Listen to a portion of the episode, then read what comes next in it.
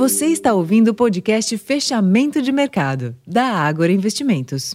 Olá pessoal, eu sou Ricardo França. Hoje é quinta-feira, dia 13 de julho, e a sessão voltou novamente a ser de alta para os principais índices acionários globais, tendo ainda como pano de fundo a expectativa de que o ciclo do aperto monetário norte-americano possa ser mais suave. Hoje, o otimismo foi renovado pela desaceleração na inflação ao produtor nos Estados Unidos. O resultado ficou abaixo das expectativas e fez com que os índices de Nova York operassem no campo positivo durante a sessão. A percepção é que o Fed, Banco Central norte-americano, pode ainda subir os juros, mas o movimento deve ser limitado. Na Europa, os mercados fecharam em alta pelo quinto pregão consecutivo, apoiados ainda pelos setores ligados a commodities.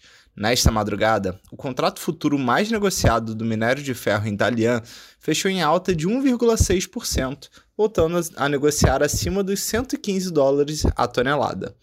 Já o petróleo do tipo Brent ampliava os ganhos, subindo quase 2%, em meio ao enfraquecimento do dólar no exterior e apetite por risco renovado. No Brasil, o ambiente global deu impulso ao Ibovespa, que encerrou o dia em alta de 1,36%, cotado aos 119.264 pontos. O giro financeiro da sessão somou 21 bilhões de reais. Já nos demais mercados, o dólar fechou em queda de 0,55% aos R$ 4,79 e os juros futuros fecharam dia em baixa.